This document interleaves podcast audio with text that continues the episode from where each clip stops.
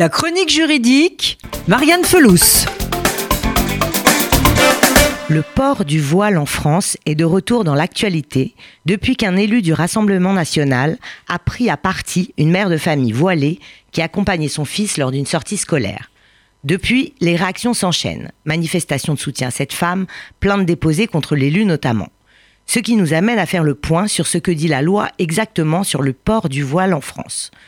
On rappellera que tout a vraiment commencé avec l'histoire des trois collégiennes qui avaient revendiqué, il y a maintenant 30 ans, le droit de venir en classe en se couvrant la tête. Ce qui a amené le vote de la loi sur la réglementation du port des signes religieux à l'école en 2004, alors que rien n'interdit, rappelons-le, le port des signes religieux dans l'espace public. Alors, qu'autorise et interdit vraiment la loi française concernant le port du voile islamique?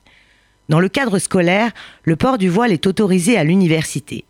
En revanche, la loi du 15 mars 2004 interdit le port de signes ou de tenues religieuses dans les écoles, collèges et lycées publics, afin de garantir la liberté de conscience de chacun. Cette loi ne concerne pas néanmoins les parents d'élèves qui accompagnent leurs enfants lors de sorties scolaires. Le Conseil d'État a ainsi considéré en 2013 que les parents d'élèves restaient des usagers du service public et n'étaient donc pas soumis à l'exigence de neutralité religieuse. Par contre, lorsque les parents interviennent à l'intérieur des locaux scolaires, par exemple lorsqu'ils animent des ateliers en classe et prennent personnellement en charge des élèves, ils sont soumis à la même obligation de neutralité. Et qu'en est-il dans l'espace public? Le port des signes religieux dans l'espace public n'est interdit par aucune loi. Chacun est donc libre de porter le voile, la kippa, une croix sur la voie publique, à la plage, au marché, etc. Une loi proscrit en revanche depuis 2010 toute tenue dissimulant le visage dans les lieux publics, comme le niqab, la burqa ou encore les cagoules. Au travail, enfin, le port de signes religieux est interdit pour les agents du service public, mais cette règle ne s'applique pas en revanche aux usagers, qui ont donc le droit d'exprimer leurs convictions religieuses.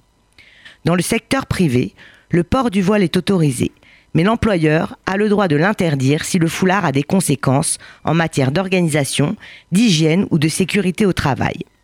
Enfin, il faut rappeler que la loi travail permet depuis 2016 à une entreprise d'inscrire l'obligation de neutralité dans son règlement intérieur. Les salariés en contact avec la clientèle n'ont alors pas le droit de manifester leurs convictions politiques ou religieuses.